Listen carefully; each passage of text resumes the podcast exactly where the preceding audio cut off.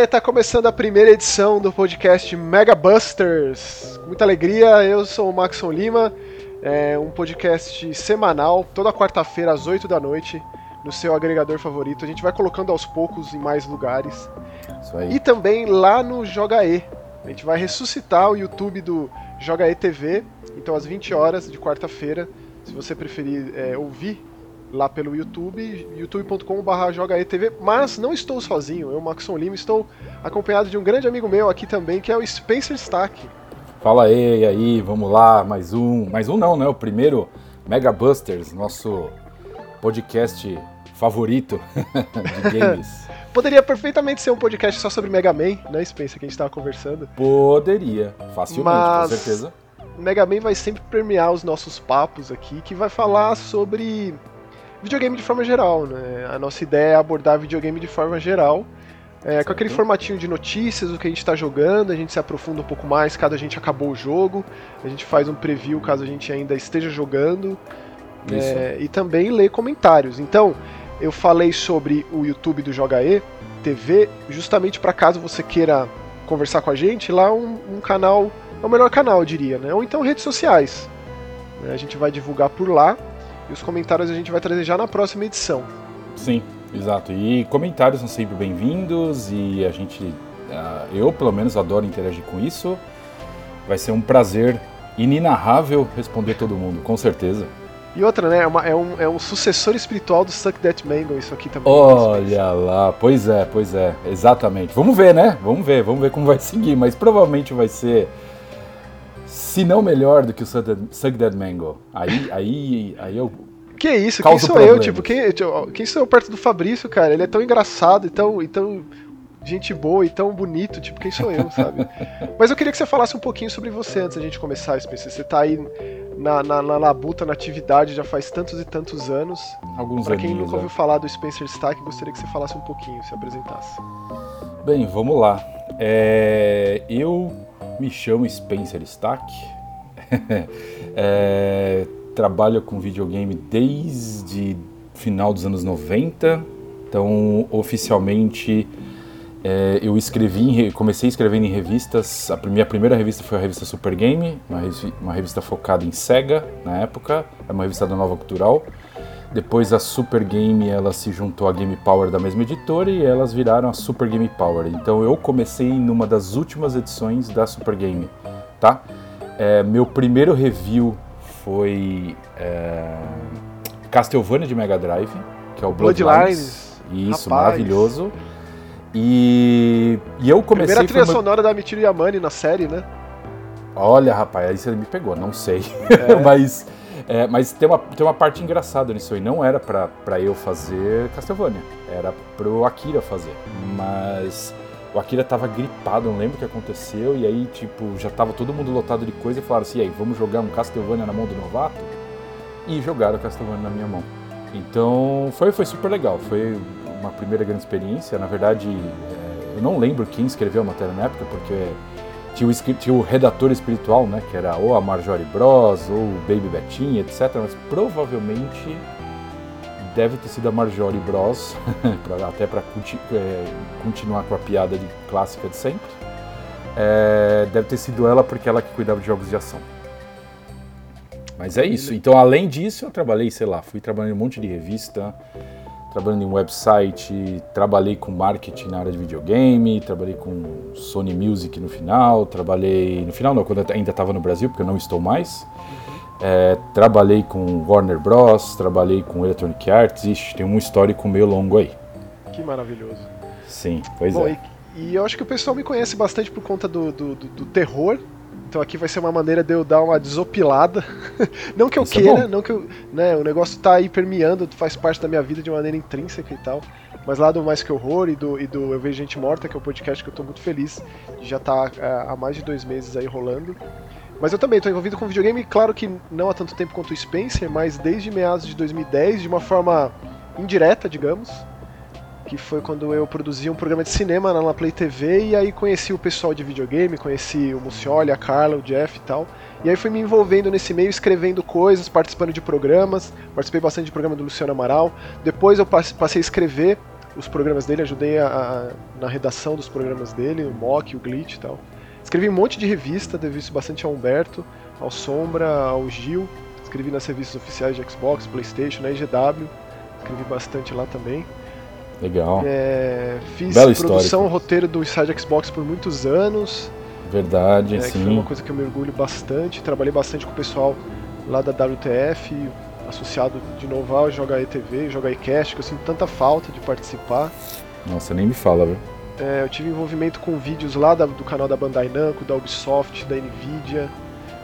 É, putz, tanta coisa também, cara, que você fica meio, meio desnorteado quando você para e pensa, né? Eu, recentemente, a minha empreitada mais recente foi na Loading, é, participando lá do Mais Geek, com um programa de terror, o Antes do Pesadelo. Então, eu também estou atrelado a videogame já faz bastante tempo e é algo que eu me orgulho bastante e pretendo continuar nessa empreitada aí. Ou talvez tem bastante gente que vem falar comigo, Spencer, por causa da Monique, a Monique Alves lá do Resident Evil Database. Sim, verdade, verdade. Que ela faz um trabalho maravilhoso há uns bons anos aí, né? Ela... Bons, bo- é, bastante tempo. Bastante o tempo, dela, pra mim, é referência. Então é um grande orgulho participar de podcast, de vídeos com ela, né? Conheço a Monique há bastante tempo, grande amiga. Sim. Muita gente que chega até o Mais Que Horror é justamente por causa disso. Isso é legal. Então, é, sempre fazendo coisas de videogame, eu acho que a gente não consegue fugir disso, invariavelmente, né, Spencer? Sim, não, acho que não, acho que não tem como. É, E outra coisa, não é só um trabalho, né, Max? Não é a gente ser um advogado, um contador. Eu acho que é a gente mexe com uma paixão, né? Porque se a gente não estiver trabalhando com isso, a gente vai jogar videogame o tempo inteiro, vai ter opinião e vai. É, pô, sei lá, a gente acaba sendo, eh, se envolvendo. Eu, desde que eu me mudei para o Canadá há quase três anos, mesmo não oficialmente eu trabalho com videogame aqui, é, eu jogo o tempo inteiro, né? Então, assim, o tempo inteiro não, né? feliz Logicamente. Com esse resgate de puxar o Spencer pra falar de uma, não vou dizer de forma formal, mas de ter um lugar que o Spencer vai falar sobre videogame. Eu queria Pois só é. também pontuar um dos meus últimos trabalhos é, escrevendo Hum. sobre videogame foi lá no Start, que eu fiquei muito feliz por ter ajudado na revitalização do All Jogos, né? Lá junto Sim. com o Bueno, com o Isidro, que eles me estenderam a mão ali no momento difícil. Fiquei muito feliz de ter ficado mais de ano lá no, no Start com vários textos e ideias bizarras. Sim. Então, é, Entrevistas. Fico Certo? muito feliz, sim, é, com tudo que eu fiz lá também. É, então, Spencer, ó, eu separei uma coisa aqui Hum, pra gente começar comentando, que é uma Beleza. notícia, um anúncio, né, do Ghost Runner 2. Gostei muito, muito do primeiro. Eu não sou muito do FPS, mas esse é um Tá. FPS bem não convencional, porque ele é um hack and slash de primeira pessoa, né? sim, sim. É, um camarada comentou, acho que foi o Ismael lá no Twitter, que é basicamente é, Mirror's Edge com Katana Zero, e é, faz muito sentido. Eu não sou muito desse, dessa ideia de, de, é, explicar um jogo através de outros, mas acaba funcionando. Né? Tá. E ele é, você é um, um ninja cyborg que corre pelas paredes, e, e, e, e Sands of Time, e Ninja Gaiden e tal, com a perspectiva em primeira pessoa e com um looping de jogo extremamente frenético. Então, sendo o 2 só para geração atual, né, o PlayStation 5, o Xbox Series e PC, e Sim. tendo esse jogo o primeiro como base, eu acho que o segundo vai vir assim ainda mais loucura total assim. Frenesi, tipo um negócio ladeira abaixo, sabe? Eu Sim, felicidade. É. Felicidade, exato. É, eu não tive o prazer de jogar o primeiro. Eu sei que tá na minha pilha da vergonha aqui, é, mas eu preciso. Eu preciso jogar o primeiro para pelo menos é, me preparar para esse segundo aí, porque e até se eu não me engano, o primeiro não tem tanto tempo de lançado, né? Tem o que alguns meses só. É, ele saiu no final do ano passado.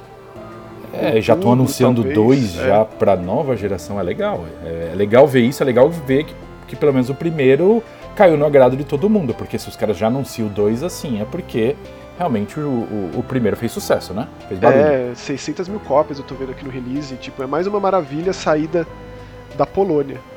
Oh, maravilha, sim. Tem bastante ultimamente, né? A Polônia tá realmente. A gente fala da Polônia e acaba lembrando de Witcher e Cyberpunk, mas a Polônia tem muito mais do que isso, né? É, inclusive, a notícia que eu quero falar é da Polônia também. É, por acaso. E é uma coisa que ninguém deu, tá? Porque o jogo, ninguém tá nem aí, mas eu amo o jogo, eu jogo muito. é verdade, é verdade. A, a empresa Zen Studios anunciou o novo Pinball Effects para a nova geração também. Eu adoro, não adianta, cara. Eu jogo Pinball Effects eu tenho todas as mesas, jogo o tempo inteiro. Eu não sou muito é, fã das, das mesas atuais, da, dos arcades reais, mas eu adoro as mesas de Star Wars, de Marvel e por aí vai. Então, assim, eu adoro isso e eu tô bem animado de saber que vai ter uma nova geração com, lógico, se não tivesse, até ia ser estranho, com Battle Royale. Então, com modo de Battle Royale. É, isso eu quero ver. Ah, vai ser nos mas... moldes do Tetris 99, do Pac-Man 99, imagina. Provavelmente. E, né? e, na verdade, se a gente analisar, é um jeito de você realmente jogar o jogo por um tempo. Porque assim, o, o, o Pinball Effects pra mim é um jogo que eu tô cansado, não tô afim de pensar muito, quero sem me jogar no sofá e jogar alguma coisa de boa, é esse o jogo meu jogo favorito. Então assim, eu jogo muito, inclusive a minha esposa joga muito comigo e ela inclusive bate os meus o, o, a minha pontuação. Ela joga bem melhor do que eu. Que beleza. É, é pois é, pois é. Eu, eu, Mas... eu gosto de pinball, cara. Eu, assim, eu não tenho muito hábito de jogar é, pinball digital, digamos. Mas um tá. que eu peguei e me viciei na época, que tava no Game Pass, infelizmente saiu, mas eu comprei quando entrou em promoção, foi o Demon's hum. Tilt. Sim, ele sim. tem bem a proposta satânica, assim, que eu curto, assim, com um visual bem apelativo. É... E eu gostei muito desse jogo. Ele tem toda a estética do Mega Drive, inclusive na, no áudio, aquele áudio metálico, assim, sabe? Parece feito com circuito, um negócio que é difícil de explicar. E eu tenho jogado bastante ele, mas faz. Digo, faz um tempo já que eu não jogo, mas agora você me despertou isso. É, Nossa, faz eu, tempo que eu não jogo o, o, pinball, assim, físico. Acho que a última vez foi numa, numa BGS da vida, que sempre. Sim tem um monte de máquina lá. Eu lembro que eu joguei uma da família Monstro, dos Monsters. Eu fiquei emocionado com aquela máquina Sim. tão nova e tão perfeita. Nossa. É, essas, essas máquinas novas aí, que tem Metallica, tem CDC, essas máquinas mais novas são maravilhosas, cara.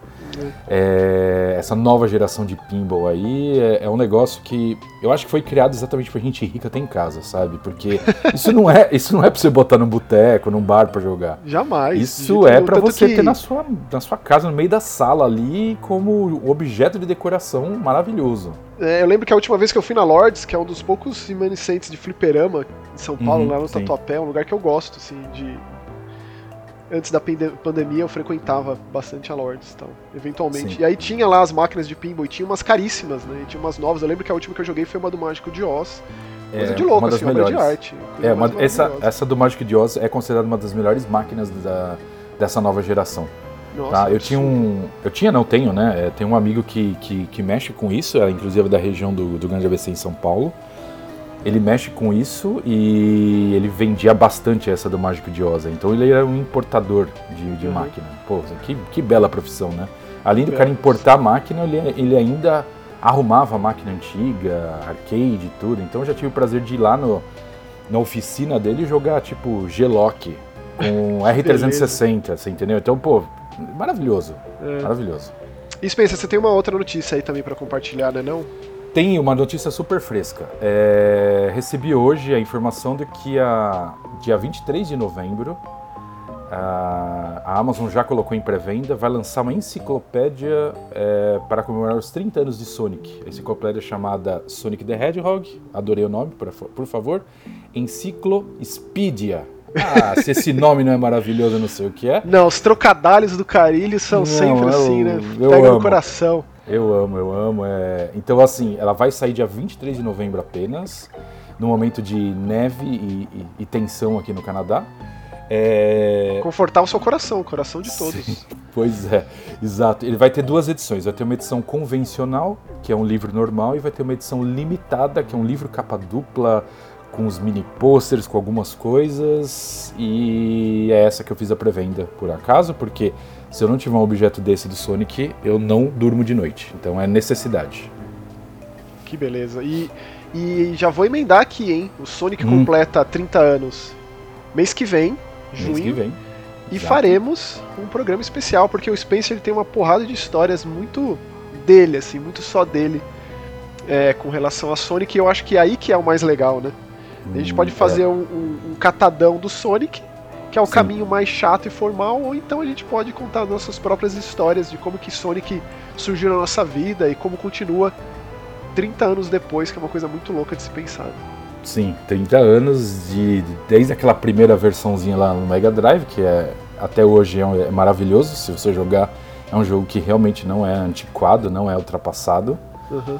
E, mas sim, sim, é Sonic, é Sonic fez muito parte da minha vida. O programa especial vai ser com certeza cheio de memórias e recordações, vai ser É, ótimo. e e é propício a gente falar sobre isso porque teremos Yuji Naka aqui no, no nosso Mega Busters. O primeiro Pois Mega Busters que o é. foco vai ser sempre os jogos, assim, é, os jogos Sim. que a gente tem jogado, seja lançamento, seja não. A gente pode resgatar coisas que estão na nossa pilha da vergonha, coisas Uhum, mais retrô mesmo.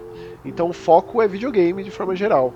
Exato. É, e você aí viu pela thumb ou pelo próprio título que o, o Balan tá aqui na nossa pauta de hoje. Mas antes de a gente entrar nos nossos jogos, Hum, eu queria puxar algo que tem acontecido já faz um- uns meses, que eu tenho acompanhado uns meses e é semanal esse evento, que eu gosto muito que são ah, os personagens novos de The King of Fighters 15. KOF 15, que é como eles têm chamado a SNK. né? sim, Então Maravilha. toda terça-feira, 11 da noite, lá no Twitter oficial da SNK, sim. eles soltam uma silhueta, no melhor estilo de quem é esse Pokémon. tá, sim. É, sempre que pensa esse negócio de quem é esse Pokémon, eu lembro daquele meme do Baphomet, a silhueta do Baphomet, assim. Sim, É, sim, Baphomet verdade. E, é.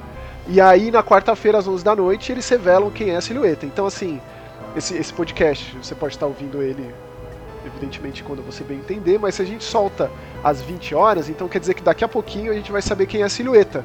E como a semana passada foi revelada a, a Leona, Leona Ryder, lá do Ikari Warriors, né, do Ikari Team. É, acreditamos que ela vai fazer parte desse time, né? Eles têm revelado os personagens e aí depois eles pegam e, e, e juntam o time. O último time fechado, se eu não me engano, foi do Ryo Sakazaki, Robert Garcia Isso. e a King, que é o time Exato. do Art of Fight. né?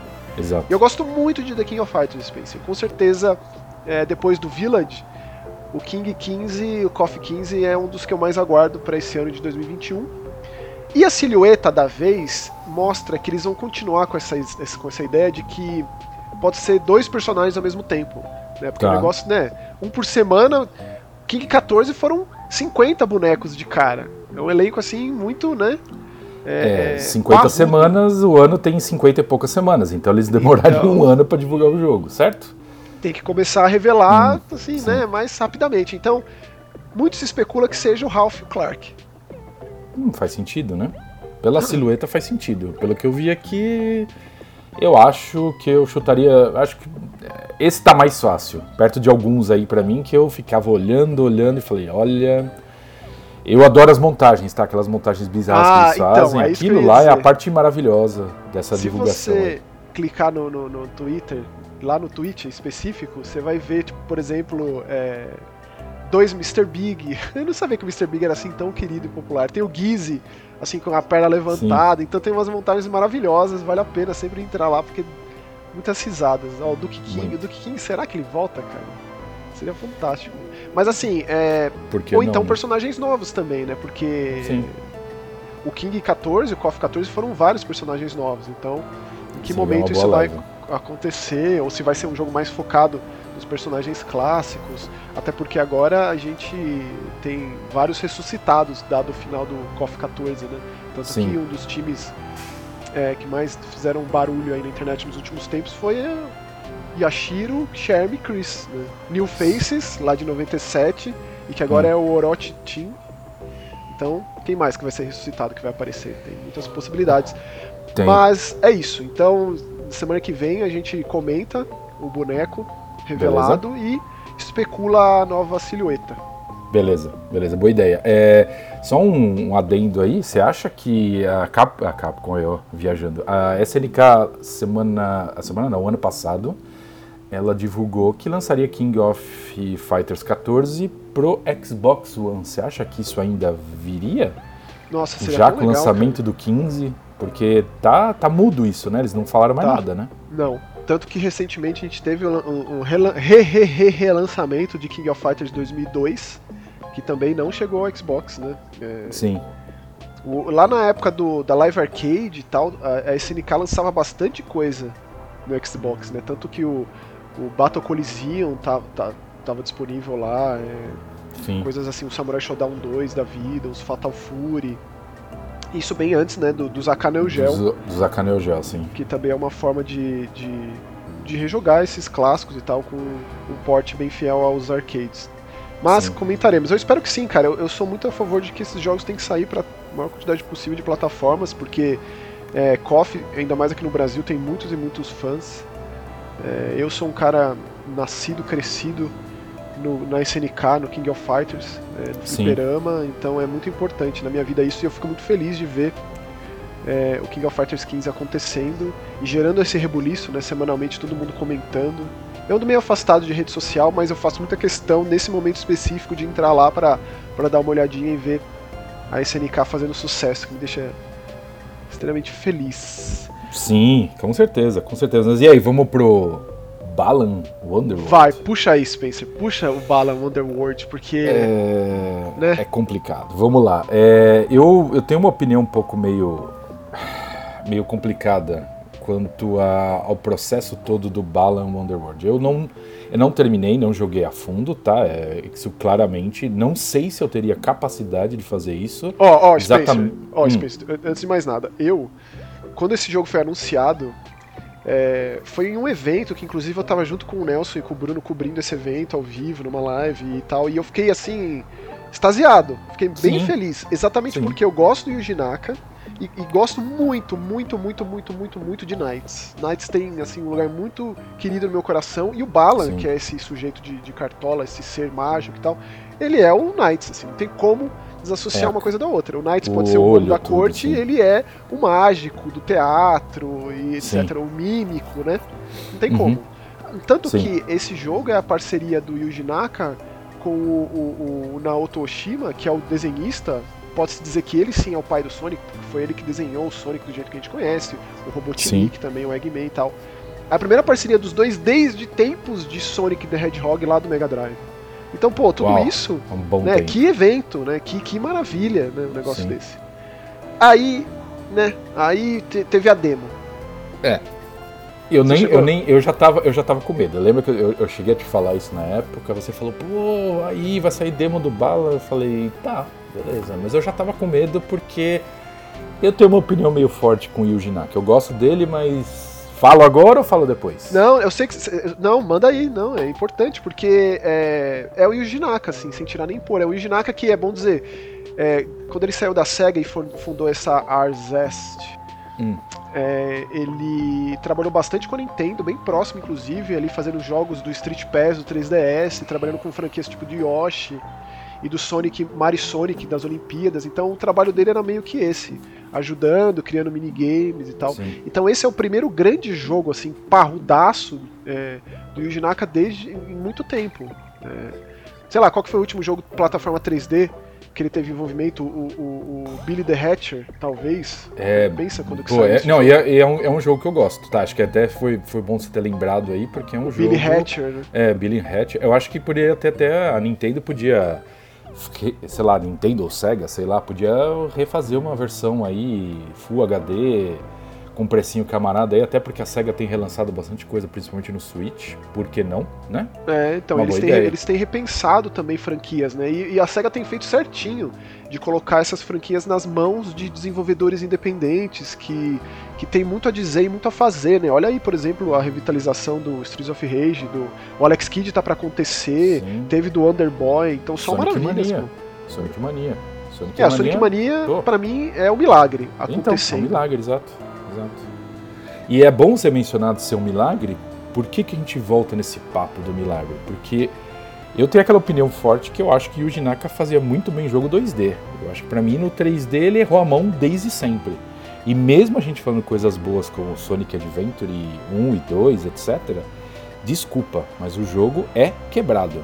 Ele não é um jogo funcional. Ele é para você andar na velocidade que você tem que andar. Se você não fizer isso, o jogo não funciona. Sim, Na é, época ele era bonito, foi o primeiro Sim. jogo, acho que ter um personagem que não era humano com uma boquinha se mexendo, com animação facial, melhorada, É, não, ele tal, impressionou, tal, ele vendeu o Dreamcast, assim, muita gente Sim. comprou o Dreamcast pelo Sonic Adventure, especificamente pela fase da baleia orca, que é absurdamente Exato. fantástica, é. Mas. Logo a primeira fase na praia. Né? Mas não funciona, certo? Ele não é um jogo. Se você falar assim, ah, deixa eu parar para olhar o cenário, voltar aqui. O jogo vai ter uma câmera que vai virar, vai olhar pro nada e, cara, vai quebrar, entendeu? Você vai ter que talvez se mexer e voltar a tentar andar na velocidade normal. Então, assim, eu tenho um baita de um problema. Eu gostei É, na época eu lembro que eu escrevi sobre o 1 e o 2, foi uhum. muito legal e tal, mas se você, por exemplo, a gente fala de jogos que envelhecem bem jogos que envelhecem mal. Por exemplo, o Sonic 1 do Mega Drive envelheceu maravilhosamente bem. Se você jogar hoje, botar uma, uma pessoa é, que nunca jogou, ela vai jogar maravilhosamente bem. Agora, Parece que os jogos os... 3D sofrem mais nesse aspecto, né? Assim, é... quando a gente para e pensa, olha é. a coisa em perspectiva, parece que esse lance. Eu não sou muito assim adepto do envelhecer bem e envelhecer mal. Acho que não dá pra você sintetizar tanto assim, sabe? Hum. Mas, mas eu gosto muito de pensar na época que o jogo saiu, o impacto que teve na época. E isso é, é, muito mais importante do que envelhecer bem envelhecer mal, na minha concepção, né? Porque ele cumpriu o seu papel lá e o Yuji Naka, ele teve muito atrelado a inúmeros, inúmeras produções do Dreamcast, né? é, muito intimamente, assim, na Sonic Team. E se a gente para e pensa que imediatamente antes do Sonic Adventure, a gente teve o Burning Rangers, que esse sim, sim é um jogo um tanto complexo, porque o, o, Sega Saturn não rodava muito bem 3D, ele tinha é, é, é uma das arquiteturas mais difíceis de se fazer jogo, né? Sim, Por conta de vários problemas de, de na, na, na, concepção do console, é, todo o lance 3D dele foi colocado ali de, último, de última hora justamente para competir com o PlayStation. Né? Sim. Então, assim, eu acho que eu vi uma evolução aí quando você pensa no 3D do É claro que são jogos bem diferentes, né? E o Sonic é muito difícil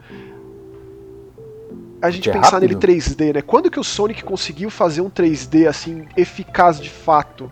É difícil, por isso que eu tô falando, é difícil. Né? É difícil. É, acho que, é, eu acho que não funcionou até hoje. Se a gente pegar os últimos aí, Forces. Nossa, é... esse é péssimo. Mas assim, o Colors eu gosto. E é, tem esse Colors é de que ele vai ser revitalizado, o Colors, né? Sim. É, o Sonic Generations, você para e pensa, para mim é o melhor Sonic 3D que tem. Mas é porque ele dosa bem o 2,5D Exato. da época do Sonic 4, né? Exato. Com as fases 3D eh, que são mais tranquilas, né? Exato. Mas ainda assim, cara, o Sonic ele tenta ser muito assim extremo, né? Muito a própria cara da, da reimaginação do Sonic no Adventure é, é, uma coisa assim mais moderna que compete com a Sega desde sempre, né? Uma coisa Sim é, atual, moderna, vanguarda, etc e tal. Mas é, o Dreamcast tinha essa pegada, né, Max? Ele tentava, se a gente pegar os jogos originais da SEGA, eles tinham, tinham essa pegada de querer ser uma coisa extremamente moderna. Você pega lá Jet Set Radio e por aí Crazy vai. Taxi. Não, Crazy assim, Taxi, a SEGA, sim. ela foi a sua própria ruína, né? Porque ela sempre teve um pensamento para frente, vanguardista ao extremo, Exato. que de momento não só é, era totalmente oposto à competição, Uhum. Mas a assimilação não rolava. Tipo, Shenmue é o jogo da minha vida, Spencer. E Shenmue é um jogo que estava décadas à frente do seu tempo e a assimilação não rolou. Nem Sim. por parte da crítica, nem por parte do público. E aí Sim. os custos meio que colocaram a carreira de um dos maiores game designers de todos os tempos na berlinda, assim. É, é, crítico. Uma Exato. história longa, assim, difícil. Mas a gente nem falou do Bala. Pois é, falamos um monte de Yuji Naka aí.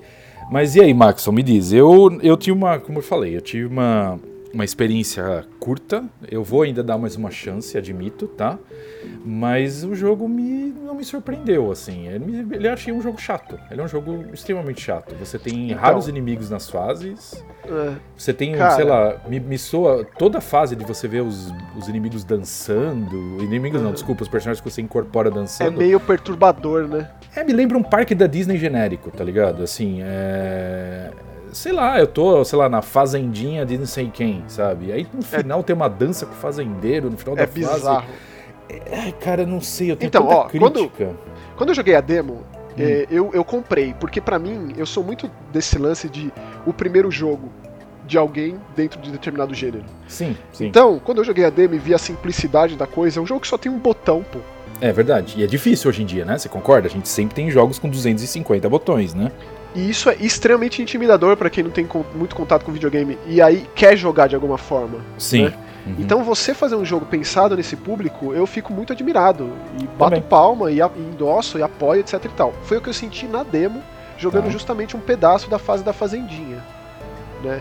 Mas depois de jogar o jogo todo. É que você foi até o fim, né? Eu cheguei, Parabéns. eu tinha que ir Sim. até o final. Eu não sei o que eles tentaram fazer com esse jogo. Porque ele definitivamente não é um jogo para ser o primeiro jogo de plataforma 3D de ninguém.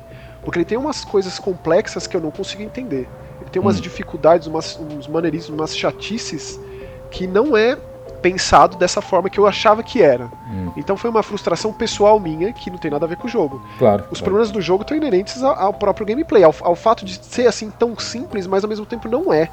Né? Você tem 80 roupinhas no jogo, cara, e cada roupinha tem um propósito, e às vezes esse propósito fica irrelevante perto de uma hum, nova roupinha. Hum, eu sei. E aí é... ele tem uma forma de, de costurar todas as fases e fazer você revisitar as fases com outras roupinhas. Um negócio meio Metroidvania para você conseguir novos troféus do Balan. Sim. Que é esse ser, a imagem um e. Parece um Oscar, né? Inclusive o troféu, né? É, uma, é, é, exatamente. E aí você chega, nas, você abre as próximas áreas dessa forma. Não tem outra forma de se fazer isso. Tá. Mas, cara, quando você para e pensa na proposta do jogo em si, esse lance mágico e de que você vai tocar corações de pessoas depressas, de pessoas com depressão que tiveram problemas na vida, e o lance da dancinha, tudo vai criando uma, uma conotação tão perturbadora é. que esse lance do incentivo, da alegria tal, ela parece. É, é, é... Um filme de terror. Isso. É isso, cara. É isso. É, eu teve. Então, eu comecei. A... Cara, não sei, eu não. Eu, uma coisa que me irritou, Maxon, é. Pelo menos as fases que eu joguei até a fase da fazenda, eu fui até o fim tudo, mas a música fica num looping extremamente curto, né? Você percebeu isso? É, tipo, ela tem, sei lá, dois minutos e ela já começa a repetir.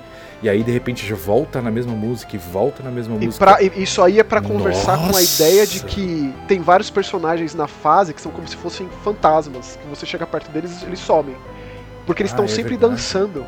Então é o tempo inteiro tanto incentivo do tipo, você consegue, vai, a gente acredita em você, é tudo muito feliz e alegre, que dá a volta e, e morde o próprio rabo. E aí o efeito Sim. passa a ser inverso, de uma maneira extremamente estranha de se explicar, assim.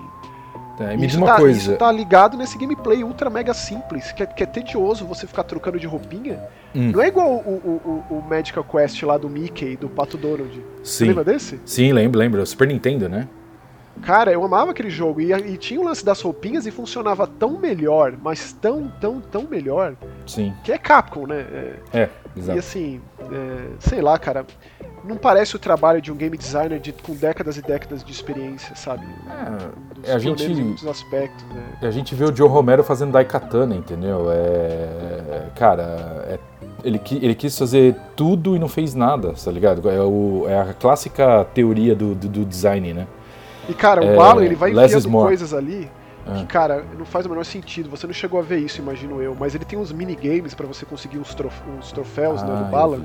Você tem que apertar o botão na hora certa, né? De, de não, tem um minigame do Balan que é, que é péssimo, que é um é, quick time event assim, Sim. que você só consegue se você faz perfeito tudo. Não é fácil, é frustrante.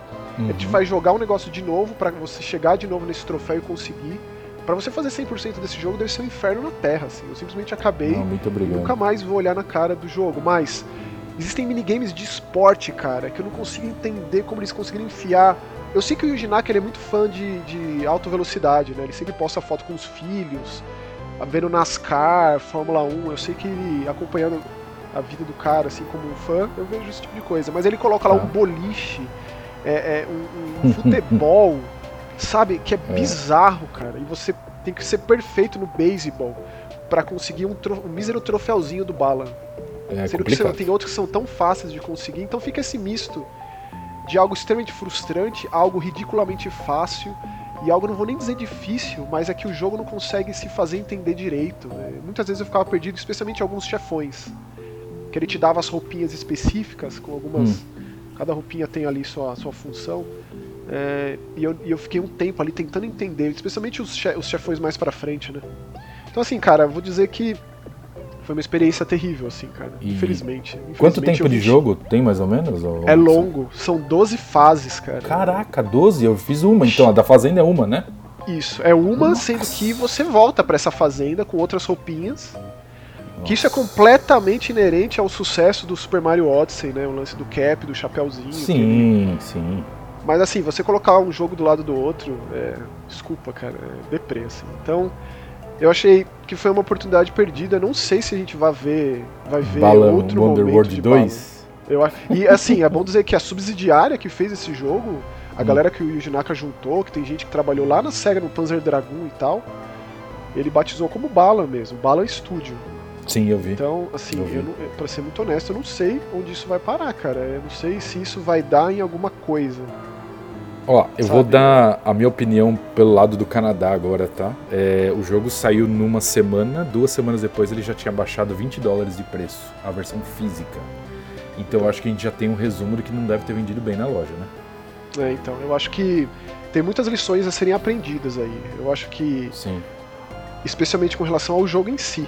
Né? Eu, deixando de lado todo esse lance perturbador de ser extremamente feliz e você consegue, tipo, vamos, unidos venceremos. Sim. É, como jogo mesmo, ele não funcionou para mim. Que é uma pena porque as minhas intenções foram as melhores. Eu tava super empolgado com o jogo, é, fiquei feliz mesmo. com a demo. Você tava mesmo. Verdade, você tava super contas, animado. Foi um martírio. É, foi mesmo, Sim. cara. É, então vamos emendar já com. A gente, já que a gente está praticamente fazendo um especial Polônia aqui. vamos emendar com Outriders. E aí, Outriders saiu direto no Game Pass, também da Square Enix, certo?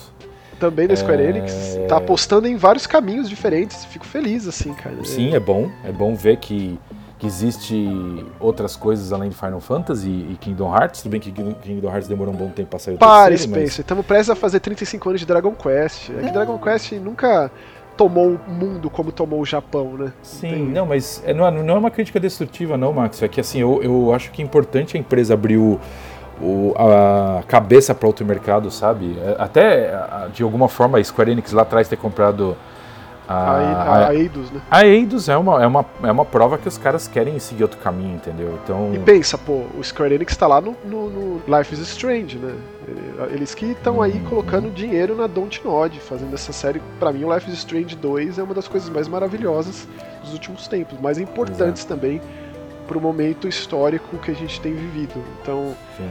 é legal, assim. E a People Can Fly, que é a produtora do Outriders, ela tem um envolvimento, assim, bem próximo da, da Microsoft, né?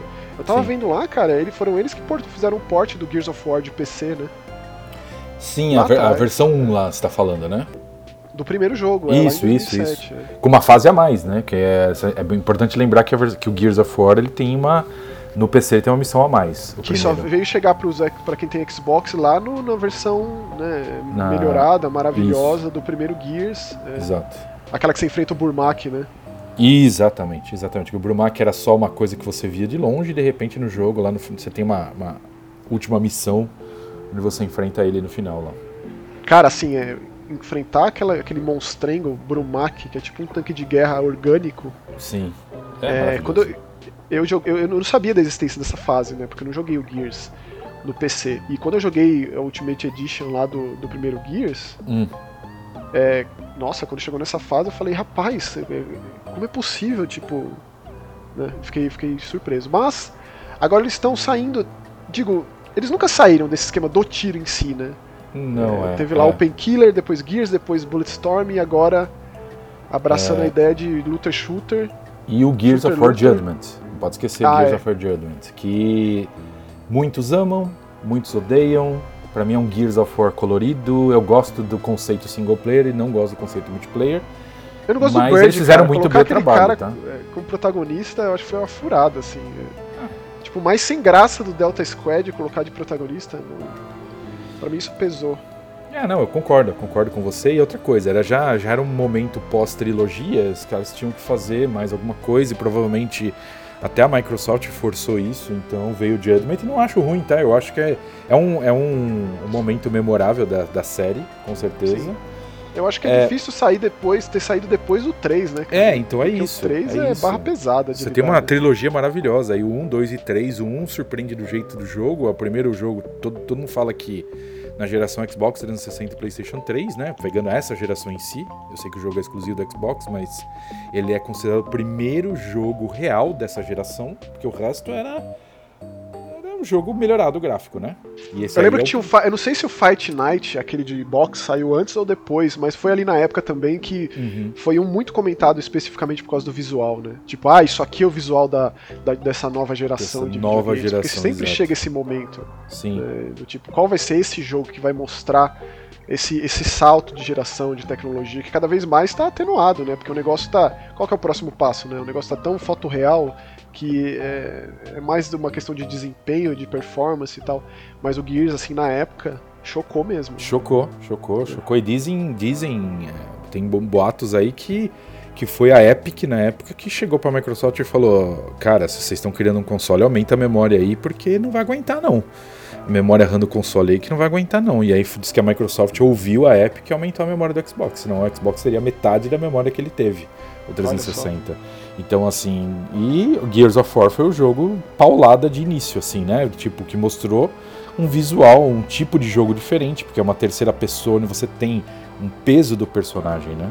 É uma terceira pessoa próxima, a gente tá muito adaptado à terceira pessoa, tipo um Tomb Raider, tipo um Soul é. River. É. Né? Personagem é, lá na frente, né? Isso, uma câmera mais afastada. O Resident Evil 4 mudou tudo nesse aspecto, né? Ele trouxe a câmera para próximo, para criar uma relação interpessoal com o personagem, com o terror ali que ele vive, né? Com a intensidade da ação. E o Gears pegou isso e escalonou. Escalonou, um jogo de tiro com um sistema de cobertura que ele também. Na verdade, ele pegou e lapidou sistemas que a gente já conhecia, ou que então a gente não via como assim algo de extremamente importante e evolucionário. Porque quando você joga algo não tem como você ter essa noção. Quando você, tipo, a primeira vez que você joga Resident Evil 4, hum. você percebe que é diferente do que veio antes de Resident Evil. Sim. Mas você, o impacto na indústria, a gente é, é uma coisa que se forma, né, que se cria e a gente precisa de uns anos aí para poder assimilar isso direito. Ainda bem que o Cliff B ali teve essa visão e conseguiu trazer vários elementos e incorporar num jogo.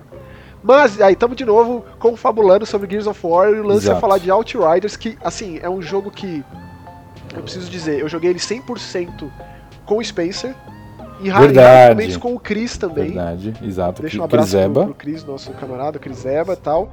É, na verdade, ele foi é, é, o cara que vendeu esse jogo para todo mundo. Ele meio que evangelizou por aí, né? Batendo, oh, você conhece a palavra de Outriders? Ele fez muito isso. Né? embaixador da América Latina de Outriders, nunca vi Sim. alguém tão apaixonado. E Exato. essa paixão me contagia, querendo ou não. Eu joguei a demo, fiquei assim, vi as possibilidades, falei, ó. Sim, a mesma coisa. sci-fi, os superpoderes, blá blá blá. Mas você, Spencer, é um cara que, tá, que gosta bastante desse tipo de jogo, né? Eu digo isso por conta de todo o seu investimento no The Division, por exemplo. É, The Division 2. É, então não sei, ô Marcos, eu acho que eu acho que a gente tem um momento de pandemia aí, sabe? Que faz a gente às vezes querer ocupar a mente. É, eu tava pensando nisso outro dia, eu gosto muito de The Division. Acho que The Division 2, né? Falando do, propriamente do 2, ele tem uma coisa muito legal que é a parte de cenário, o excesso de informação que você tem nisso, né? Você tem um mundo, entre aspas, realista, né? Porque você tem um mundo é, que não é futurístico, você não tem carro que voa, você não tem nada, você tem uma cidade com um monte de carro destruído, você tem Nova York, você tem Washington. Muito Nova... lixo, né? É impressionante. Hum, exato. E aí você tem uma história que a gente é um pouco do, do que está ligado hoje. A gente tem uma pandemia que dizimou grande parte da, da, da, da população. O que não aconteceu com o coronavírus. Mas a gente bota numa balança, seria uma versão hollywoodiana da, da história do coronavírus, certo? Então, assim, é... É, eu, eu realmente desprendi muito tempo. Eu tô com, se eu não me engano, eu tô com 18 dias de jogo, tá? Bota isso dividido por 24 horas, é muita coisa. Então, assim, eu fiz todo o jogo, fiz todo o DLC, logicamente. E você tem, a gente tem a, a empresa lança umas, umas missões que são é, a cada duas semanas, três semanas, que você tem que matar um alvo específico, aí no final você tem um alvo especial. E, e, Bom, e aí, ele... você, aí você falou um ponto, um ponto específico interessante desse formato de jogo, né? Que o Sim. jogo é muito caro, produção cara, é cada vez mais difícil uma pessoa que começa, ter, chega no meio, termina um jogo em 5, 6, 7, 8 horas, 10 Exato. horas, um investimento de 60, 70 dólares aqui pra gente, 300, 400 reais. Exato. É, e aí inventando novas formas que estão cada vez menos novas, cada vez mais cansadas, de fazer o jogo durar. Sim. Isso aí que você falou é um ponto desses jogos vendidos como serviço, desses jogos vivos, digamos assim, né? E o Outriders ele vem bem nessa linha. É, então ele eu... sai do lance frenético que essa produtora era famosa, especialmente lá em, tempo, em tempos de Painkiller, é, para criar esse jogo como serviço, um jogo que se sustenta no seu próprio universo, nos seus próprios sistemas de jogo, mas até que ponto, né? Até que ponto isso está diluído ali para fazer a experiência é, ser, ser interessante, né? Fazer você ser instigado a voltar para aquele jogo, a, a começar a jogar, a passar por todos os problemas invariavelmente que o jogo tem de conexão, é, de servidor, né? A gente, a gente viu isso em primeira mão, jogou o jogo um pouco antes do lançamento, jogou o jogo no lançamento, depois do lançamento viu camadas de problemas, assim, né? Que Sim. só fica, a gente só, a gente só tenta entender compreender o tanto que é difícil de lidar com isso, né? De fazer funcionar um negócio desse. É, eu, é, é que aí eu acho que a gente tem um, uma coisa, Maxon, é, que aí eu acho que é o ponto principal do Outriders. É, o jogo é quebrado, entendeu? É, muita gente não vai concordar com o que a gente está falando, porque o jogo está de graça no Game Pass, certo? Então, assim, Day One, o que é memorável, é um jogo full price, certo? É um jogo caro, 250, 300 reais no Brasil. É, aqui no Canadá 79 dólares, Estados Unidos 60 dólares. Então a gente tem esse, esse preço esse preço cheio, onde para quem tem PlayStation teve que pagar isso para jogar o jogo e o jogo é extremamente popular no PlayStation, como também é no Steam como é no Xbox, logicamente, porque quem é, assina foi... o Game Pass, né, tá lá o jogo no Day One, certo? O jogo mais jogado da, da Square Enix no Steam no dia de lançamento foi um negócio pois é. gigante. É. Eles conseguiram vender o jogo bem, assim. Sim. Isso não dá pra negar. E mostra que tem muito público para esse tipo de jogo específico. The Division, Destiny, são coisas aí que estão há anos rolando. As pessoas continuam jogando há anos, seja Sim. nesse formato que você comentou do pinball, né? Ah, eu quero desligar a mente, dar uma desopilada, não quero nada profundo, eu vou lá e jogo umas horinhas de vídeo, dou uns tiros lá, pego um equipamento melhor, Exato. né? É assim que esses jogos são concebidos, né? Sim. É, aqui, no, aqui, por exemplo, quem tá no Brasil um pouco hoje com The Division tá com problema de achar gente para jogar, né? Aqui no, no Canadá não eu mandei procurar uma sessão, eu entro no meio de uma sessão e faço uma missão, entendeu? Então, assim, é... eu joguei com alguns amigos aí do Brasil e eu trazia eles para minha equipe, porque eles ficavam procurando partida e não achavam.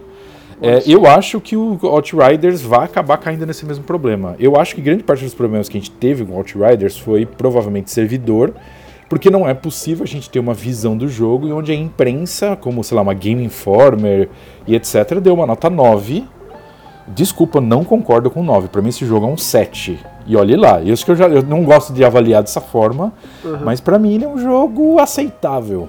E ele teve é. muito, muito, muito problema.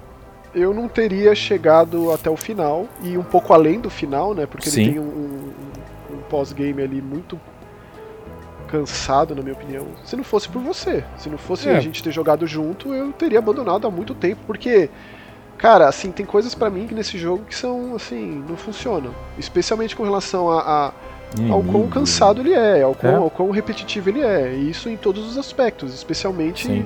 no que diz respeito às adversidades, cara. Um jogo desse tamanho ter tipo 5, 6 tipos de ameaça, isso para mim é um problema muito recorrente. É Eu passei é. por esse mesmo problema em inúmeros jogos, de Nioh até o próprio Outriders dos mais recentes. Né? E aí e acaba sendo uma coisa muito sistemática, cara. Eu acho meio deprê o, o jogo ser pensado dessa forma. Também acho. É, todo idealizado igual, todo quadrado nesse sentido. É sempre a mesma coisa que você faz. É aquele lance Sim. de você pensar nos beatemaps antigos que tem os mesmos inimigos com cores diferentes. E você é. consegue entender as limitações técnicas da época, da especialmente época, de capacidade de um cartuchinho, por exemplo. Mas uhum. hoje em dia não cabe mais isso, cara. É, parece que é, é muita preocupação em fazer o jogo funcionar e é pouco tempo desprendido em colocar algo ali que é realmente interessante de se fazer, em algo diferente. Por exemplo, o Main Eater, que é um jogo em que em proposta é tão legal, é tão divertido e original, mas se você é. vai jogar aquele jogo, ele cansa tão rápido, porque não teve aquele cuidado em, em, ter uma criatividade de missões, uma variedade. Você acaba fazendo a mesma coisa. Então, por mais então. que você controle um tubarão assassino e você controla um soldado que dá tiro, né? hum. são dois extremos em termos de originalidade. Sim, acaba sim. afunilando no mesmo ponto porque é cansativo igual. É, Isso e... eu vejo um problema recente de videogame, recorrente de videogame. É, e a gente via, a, a, grande parte das missões, é, a frase que a gente mais lia no jogo era limpe a área, né? Sempre que você a gente dava até risada. É, Como que a gente ia se é. surpreender com isso? Então a gente chegava numa área fechada, matava todo mundo e ia pra próxima. E aí, às vezes, para piorar o GPS do jogo lá, ele não guiava a gente pro lugar certo, ele mandava pra um lugar que não existia, ou que estava fechado por sei lá o quê. E a gente tinha que atravessar por lá para fazer a missão. Aí a gente se ligava que, ah, não, vamos dar a volta no mapa. E a gente saía andando é. pelo mapa e achava outra entrada onde o próprio GPS não via isso. É, então, o é tanto é de tempo que a gente ficou perdido nesse jogo, Nossa, porque primeiro, sim. ele, tá, ele é 100% online, então tá sempre ligado a servidores, que torna tudo Exato. lento, né? O acesso a menus é lento, o acesso Nossa, a é. conversas é, é lento. É. Tem um problema nas cutscenes de iluminação, que às vezes eu não conseguia enxergar nada, e eu pensava que era problema da minha TV. Eu conseguia ver sequer o rosto Exato. do meu personagem, também tinha isso. É, apesar disso tudo, eu ainda acho ele apelativo com relação ao lance dos poderes do personagem, né? Que Sim. você sendo um Outrider, você é uma fração ínfima dos sobreviventes de uma tempestade, dessa calamidade, desse planeta de Enoch que a humanidade chegou. Sim. E aí você sobrevive a isso, consegue esses poderes. É, e aí é basicamente a humanidade tentando sobreviver em um planeta extremamente hostil. E o jogo vai explo- explorando por que, que o planeta se tornou hostil, por que, que a fauna e flora quer matar as pessoas de lá a todo custo. E aí você vai entendendo, Exato. né, o que, que as primeiras pessoas chegaram lá, que aí volta justamente para lá os primeiros colonizadores que destroçavam os índios. É basicamente Sim. essa ligação. A humanidade não muda. Séculos depois, séculos atrás. Eu achei interessante isso. Não, é, Mas, é bom. É, bom. É, quando a gente para e pensa no jogo em si, o que a gente tá jogando e tá fazendo, É, É, copy de paste, né? É uma mesma coisa o tempo inteiro, né? E acaba sendo a mesma pegada de The Division, de você procurar a arma melhor, a roupa melhor, a capacete melhor, aí rejogar a mesma missão e ah, É isso. assim, é uma a coisa gente que me fica anima. preso, é basicamente um grilhão que a gente veste conscientemente, do tipo, Sim. ah, eu quero item roxo, eu quero item lendário, amarelo, é só isso que eu Exato. quero. Ah, e a gente desfaz, desmonta e vende, compra, ah, tá caro, não sei o quê. Mas você um dia que a gente tava jogando e você soltou uma assim que me pegou, É. caí da cadeira com uma coisa que você falou. Eu nem O que sei que se, foi? Eu não lembro. se você se É. lembra disso, mas você falou, Maxon, como que a gente vai ficar falando mal de um jogo que a gente tá jogando há tanto tempo, por tantas horas? Ah, é verdade. E cara, isso, isso, Spencer. Levei pra terapia isso, cara. Mas, Maxon, é que assim, eu, eu falei de um jeito. é, Eu entendo o que você tá falando, eu entendo por que, que eu falei isso, mas. Na verdade, eu acho que eu e você a gente tava aproveitando do lance de a gente tá jogando e conversando ao mesmo tempo, tá ligado? Então, se a gente tivesse jogando, sei lá. Aí eu vou exagerar, tá? Fifinha, por exemplo, que é uma coisa que eu e você nunca jogaríamos, mas só na brincadeira, é, a gente, cara, a gente estaria jogando, entendeu? É, a gente tá, inclusive, planejando pegar mais um co-op em breve. É, então, assim, é por conta disso, mas realmente é complicado. Só que o jogo, ele me estressou. Só pra você ter uma ideia, a, a repetição das músicas o tempo inteiro, se eu ouço a música da entrada com aquele pardal gigante passando na intro, eu já me embrulho o estômago. Então o jogo já não está fazendo mais bem pra mim. Então ele já está desinstalado. Foi muito bom enquanto durou. Só que eu fiz 800 e tal lá, G. Então eu não posso falar 700 e tal lá, sei lá. Eu não posso falar que eu joguei só até o fim. Não, a gente é. E você até no final a gente acabou focando em fazer umas missões, pelo Você- menos a gente fazer fez todas tudo, as cara. A missões. gente falou, ó, Sim. Chegamos sim. até aqui, vamos fazer todas as secundárias. E aí a gente Vamos. entra naquele looping chato de tipo da- das caçadas, é, Exato. dos alvos, mercenários, né, dos procurados. E você Exato. foi muito além, né? Porque você foi ali naquela, naquele pós-game lá no endgame de, de hordas, né? De ter que coletar as cápsulas que caem em Enoch. Sim, é, eu, eu tentei. Eu tentei, e aí é, todo mundo, eu já tinha lido, é, que é, é aquela clássica frustração, frustração de rede social, né? Todo mundo fala assim, é, se acabou o jogo, agora que o jogo começa, não é esse Nossa, o papo de sempre? Sim. e aí eu Você não ouvi essa. ainda. Exato. Então, Prepara. é. é, eu acho que funciona bem pra The Division, realmente The Division tem um boss game divino. Tá, eu vou defender a The Division nisso, mas nesse jogo não, desculpa, fazer um monte de arena pra você ficar matando monstrinho de área em área até chegar numa- num lugar principal, matar um chefe, é isso? Que é, É que exclusivo, mas pensar não é, assim, é ó. o mesmo é, o É. mesmo cara que você enfrentou antes, só que agora ele é verde. Ou ele É tem isso. orelha vermelha, é isso, entendeu? E outra, né? Tipo, te coloca numa situação dessa pra você conseguir mais equipamentos, equipamentos mais fortes, melhores. E Sim. Pra que exatamente? Pra você ir pra próxima zona, pra, pra próxima horda, né? E aí quando você para e pensa que quando você chegar na última, na dificuldade mais alta, o que você vai ganhar é um equipamento mais forte pra nada, É ou provavelmente nada. alguns Gs, É. algum troféu aí, tipo, aí você começa a, a- a- cara, pensa, qual- o, o nosso bem mais valioso é tempo. É, É? e quando você começa a pensar por esse lado, é, e eu sou um cara que não consigo abrir mão. Na verdade, tem uma dificuldade, tem uma dificuldade muito grande em abrir mão. Tipo, não tô curtindo, paro. Não tô curtindo essa série, é, não tô curtindo esse livro, não tô curtindo esse jogo, Pois é. paro. Eu não consigo, cara. Eu preciso chegar até o final. Eu tenho esse problema É. desde que eu me conheço por gente. Eu, eu, eu acho que eu tô conseguindo fazer melhor hoje, tá? É, eu tinha problema com isso. é isso até saudável, é. É, não é saudável. E eu, eu chegava a focar em fazer conquistas, você lembra? Então eu Sim. cheguei, pegava Xbox, lá tinha. Pô, cheguei, bate- quando eu bati 200 mil G, foi quando eu me liguei e falei assim: mano, não, para, que eu vou ficar jogando o joguinho mequetrefe pra ficar fazendo 1000G easy aí, não, para com isso. A gente às vezes ainda faz, né, Max? É, a gente pegou como o é o nome daquele, daquele um jogo russo lá, meu? safado lá. Hein, como que é o nome daquele jogo russo? Ah, aquilo é demais, é um shooterzinho, 3000 G easy em 40 minutos Então. olha lá. Pô, 3000, 3000 G em 40 minutos. Eu não sei como, eu não sabia que podia fazer mais do que mil sem DLC. Aí vem essa pérola divina, que eu não lembro o nome. Mas e, e a gente fez lá os 3000 G, maravilha, né, Max? Ai, que, que cara, nem engraçado. morrer dá pra morrer no jogo.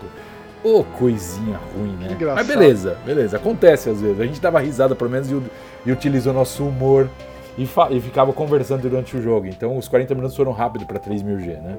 É, mas ó, eu vou falar, um negócio que eu gosto do Outriders Hum. é o fato do personagem que a gente monta não ser só uma casca, né? Ele tem Isso é personalidade, ele fala, tem as é cutscenes, verdade. ele conversa, ele, ele tem algo a dizer, assim, interagir com os personagens do mundo, com os NPCs.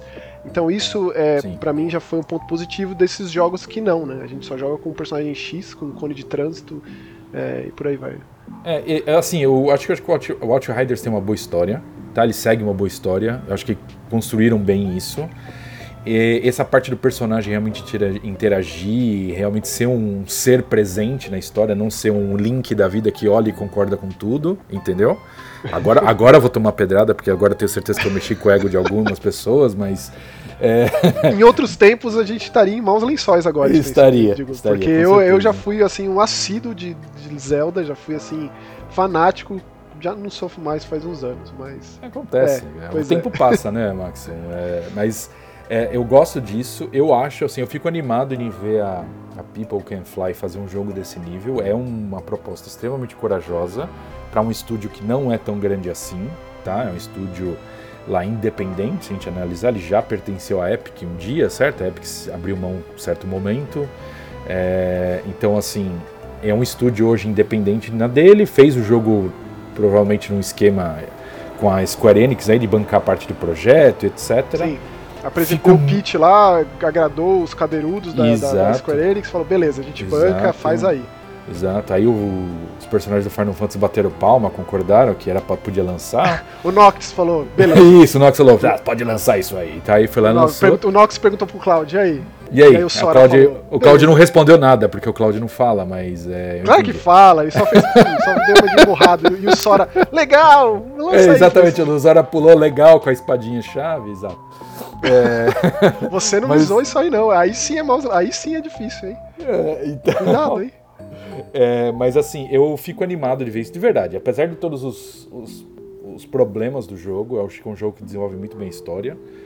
As armas são substituíveis, mas é, é normal desses jogos hoje é, de você ficar pegando item a cada 10 segundos, né? Cara, as armas são tão problemáticas pra mim, porque por mais que eu goste dos poderes, é sempre o mesmo esquema, é sempre É. o pólvora, é sempre o, É. o básico do banal, do patético, não se inventa Exato. nada. E você Exato. até te- te comentou quando eu falei isso, quando a gente jogava, né, do Halo, o Halo que tem as armas de fato alienígenas e com É. outros tipos de, de, de munição. Pô, dá um- sabe, desprende um tempinho aí, é o lance que você vai ficar segurando o jogo todo.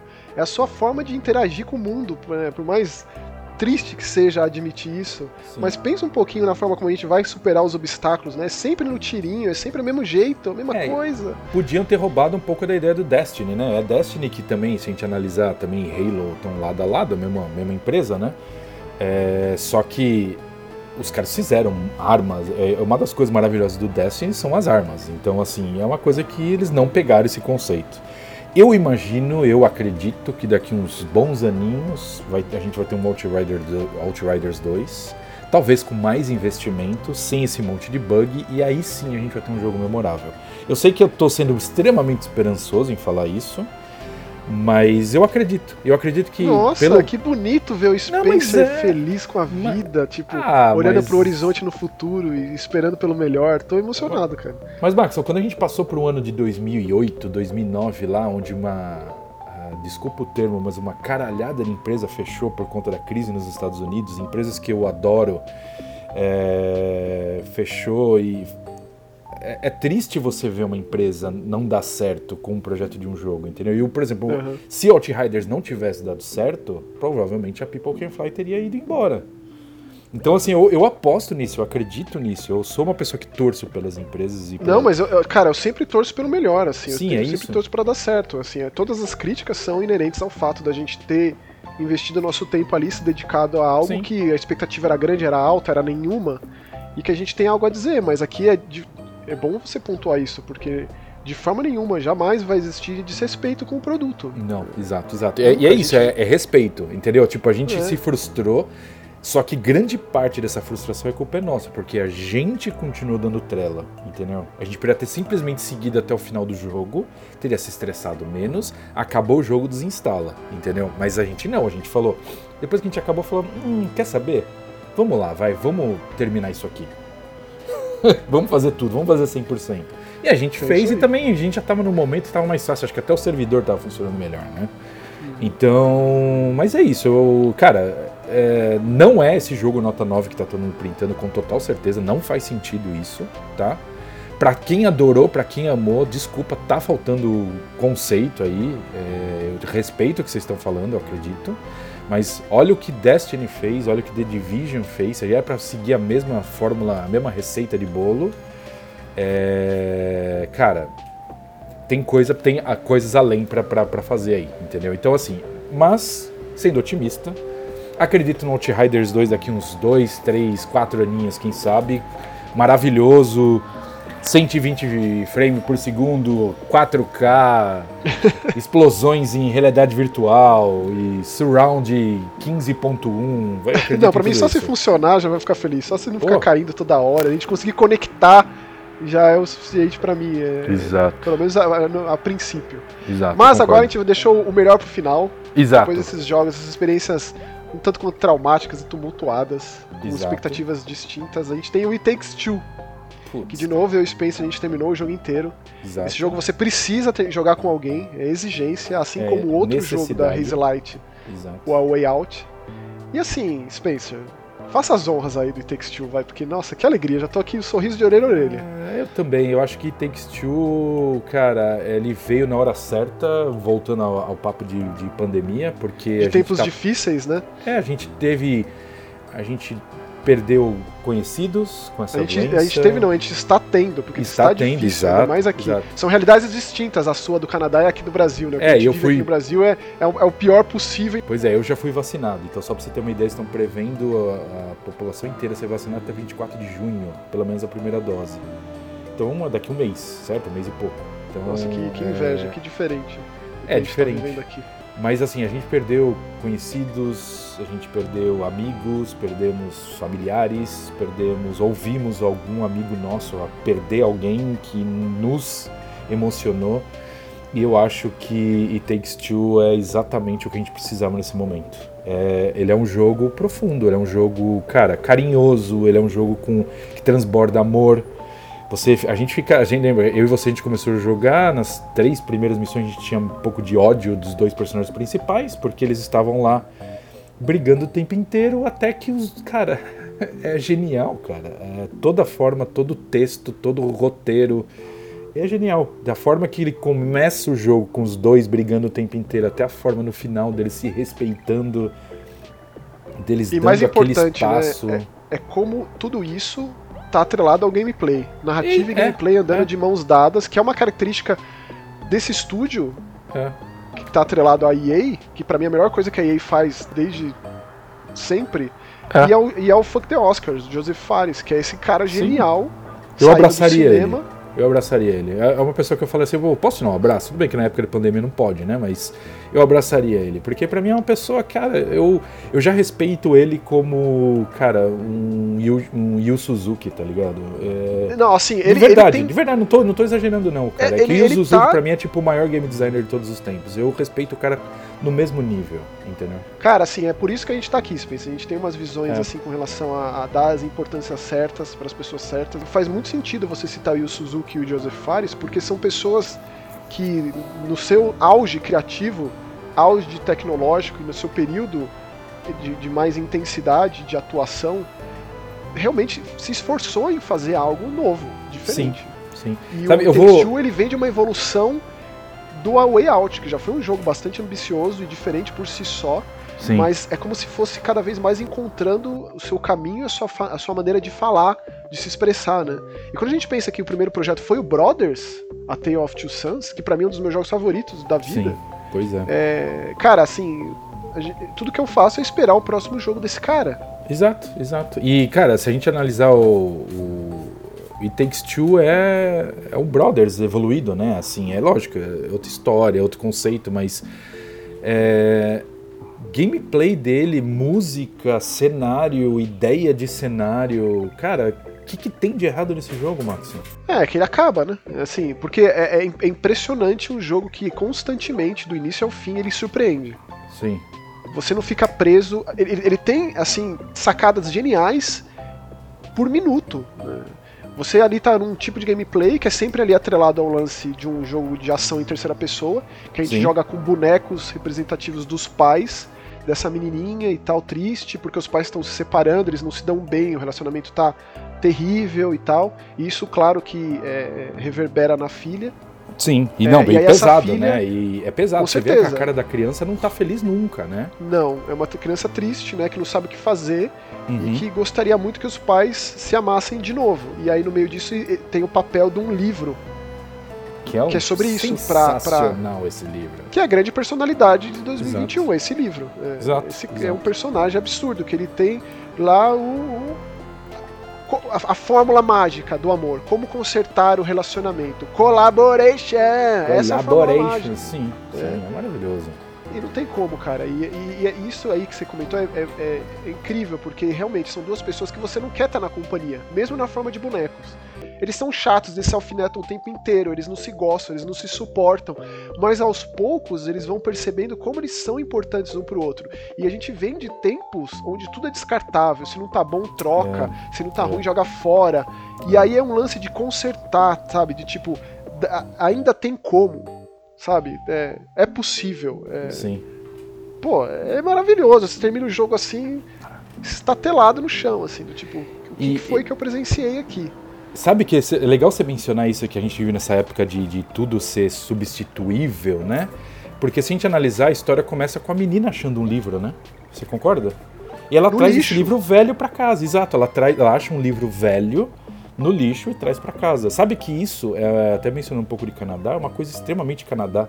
Se você não tá, se você lê um livro, você tem umas casinhas livros espalhadas aqui, no, aqui em Montreal, no bairro, onde você lê o livro e você não quer mais, você bota esse livro de volta nessa casinha. E você passa lá, tem um monte de livro que você pode pegar e levar para sua casa para ler. E você pode pegar para você o livro, porque o livro está lá para doação, você não tem que devolver, não é um, uma biblioteca, não é nada.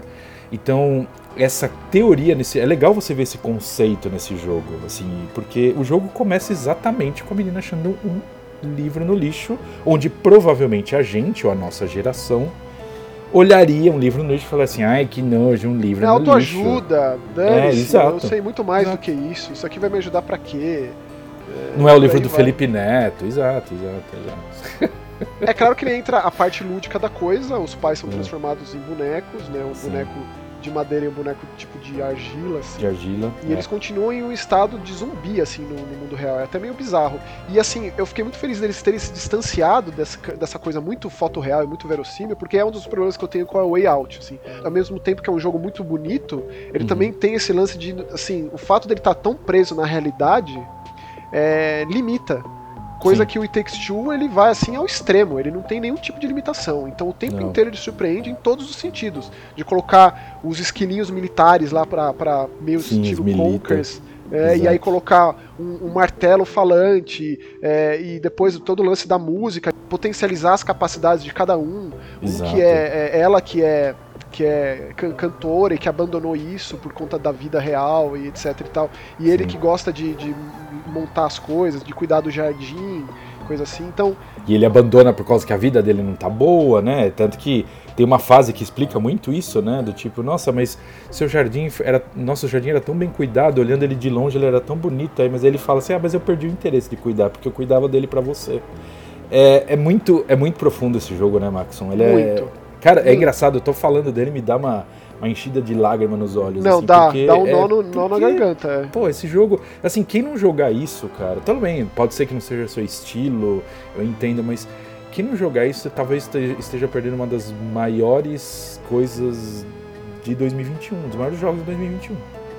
E dos últimos tempos, cara, dos em últimos muitos aspectos. Tempos. É difícil sim, você atrelar a narrativa ao gameplay. Eu acho muito difícil você fazer as coisas conversarem. Exato. O Brothers fez isso em momentos específicos, porque o Brothers já é um jogo diferente por si só.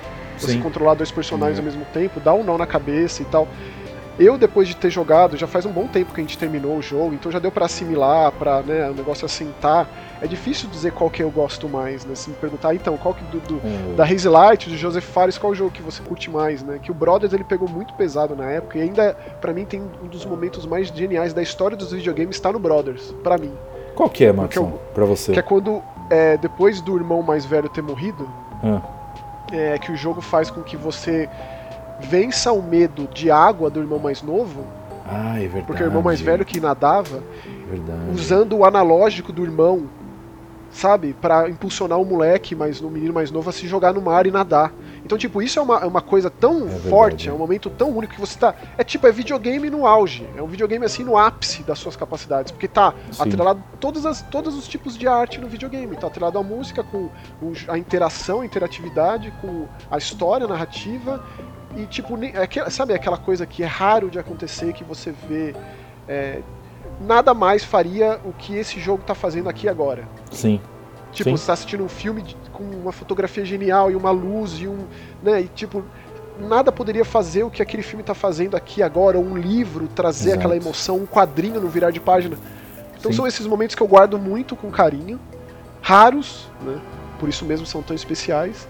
E o It Takes Two, ele, ele é meio que uma tentativa constante de fazer isso a todo momento, a cada trecho do jogo Sim. que acaba sendo um formato um tanto quanto antológico, porque ele é tão diferente no gameplay, em cada momento, que, cara, tem até quando você luta um estilo de jogo de luta meio Street Fighter, até, tipo, Sim, é muito quando ele vira bom, um jogo né? de tiro, que você atira pregos, ou muitos momentos de plataforma. Ou aqueles é, minigames, coisa- Max. Aqueles minigames são É. melhores que muito jogo inteiro feito por aí. Da própria Electronic Arts. Os minigames são geniais, são maravilhosos. E às vezes É dá vontade verdade. até de voltar e só jogar eles. É verdade. Dentro, são 25 minigames espalhados pelo jogo, Pois é. que, cara, eu não me lembro.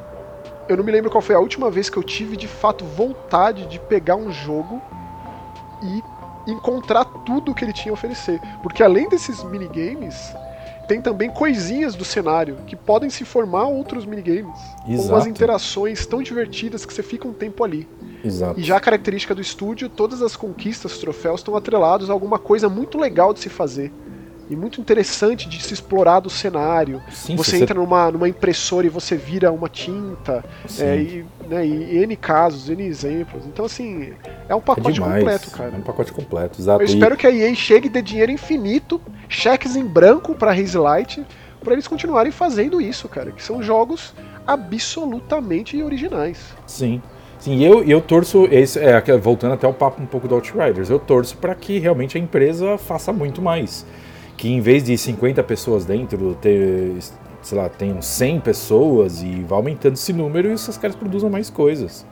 Entendeu? É... E que não vire uma engrenagem da EA, que a gente sabe muito bem. A É. gente, como fã da BioWare, sabe como isso é muito crítico, muito perigoso. É. Que eles continuem com Triste. liberdade criativa extrema, porque é visível o quanto isso é, é, o centro, é a cerne ali, é tipo o âmago desse estúdio é o fato de que eles podem fazer o que eles quiserem, eles têm Exato. essa liberdade, né?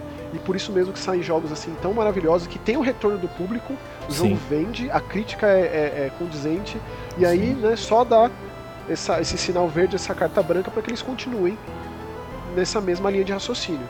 E, que a gente cara, vê se perdendo, por exemplo, o, o Death Game Company se perdeu ali no meio do caminho também, com depois do sucesso do Journey. É difícil se manter depois de um jogo tão impactante quanto esse. Então a gente só torce é, para que o próximo projeto leve Watson, 2, 3, 4, 5 anos surja aí. né? Às vezes é aquele negócio, o negócio deu certo, e aí chega investidor, e o investidor tenta moldar a coisa, tá? É, é o que a gente analisar, como vou voltar no papo da, da, da empresa de game, da, da, da indústria de games em 2008. A gente tinha um monte de estúdio que fazia um monte de coisa original. Quando veio a crise, né, aquela crise imobiliária, que depois foi para crise, veio uma crise nos automóveis, aí foi para o Brasil e pegou o mundo inteiro, lógico, né? É, quando veio essa crise, é, as empresas tiveram que fazer o que estava certo. E até hoje elas não andam muito criativas, tá? Uhum. O que foi o, o criativo foi quando começou a vir jogos independentes, os indies pequenos ali, um Hotline Miami da vida. É, que É, aí você via esses caras tudo, tendo cara. uma liberdade para eles criarem o que eles queriam e problema é do resto se não gostar. A Entendeu? Devolver revolucionou tudo no sua maneira de Exato. fazer negócio. Revolucionou Exato. tudo. Amor ao Batelli. E é isso. Amor a batalha. É aí, isso. ó. É isso. E a gente tinha falado que ia ficar um podcast de meia hora, hein, Spencer? Eu acho que é impossível. É, É. estamos aí com algumas horinhas, uma, uma hora É e tralalá já. Exato. É, mas fiquei muito feliz com essa primeira edição do Mega. Buster. Espero que todo mundo que esteja ouvindo ou acompanhando lá no YouTube também fique. Sim. É, e é o compromisso de toda quarta-feira, às 20 horas. 20 horas aí, horário Brasil, que horário no Canadá Conteúdo. seria É, 9? Não, 7. 7, é uma hora antes. é uma hora antes, né? É, isso. Então E é isso, Spencer. Aí a gente espera os comentários de vocês no nosso próximo programa. A gente Exato. vai com muito carinho, muito, muito prazer ler tudo e comentar tudo aqui no momento final do podcast. Sim. E é isso aí. Ah, o Primeiro próximo entregue. programa, a gente pode mencionar uma coisa, né? O próximo programa vai ser especial, certo? Ah, é. A gente tem os jogos indies brasileiros muito Brasileiros, significativos pra falar. E Bem Exato. diferentes uns dos outros, assim. Imagina três jogos brasileiros que lançaram ultimamente para nos consoles aí que fizeram, cara, são ótimos, são bem divertidos. E então o próximo programa merece, vai ser, vão ser eles as estrelas e quem mais? E também a gente vai ter um preview de Biomutant, que é o grande lançamento da semana que vem. A gente tá jogando. Uhum. É um jogo que ele é muito mais extenso do que eu esperava. Ele é muito mais Sim. amplo do que eu esperava. Então a gente vai demanda tempo, a gente tá jogando e a gente vai aos poucos trazendo conteúdo sobre Biomutant aqui no Mega Busters. Mega Busters, é isso aí, isso aí, valeu. É, primeiramente, primeiramente não, né? Finalizando, eu queria agradecer, não, não tive tempo, mas eu queria agradecer o Nelson, Bruno, Ricardo e WTF por, por liberarem esse espaço pra gente e só pra dizer que eu tô com muita saudade de vocês. São grandes amigos. Junto com Sim. você, seu Maxon, junto com o Chris, é, são amigos que, que doem, dói morar aqui no Canadá hoje por, por lembrar de vocês aí tão longe. Pô, Spencer, que bonito. Fiquei emocionado. E É, culpa de obrigado. It Takes Two, meu. Culpa de It Takes Two, porque É. eu tô emocional agora. Tô emotivo. Traz à tona tudo isso. Exato. Mas a gente conversa mais no próximo programa. Beleza. Então é isso aí, muito obrigado. Valeu. Valeu. Tchau. Tchau, tchau. Até mais.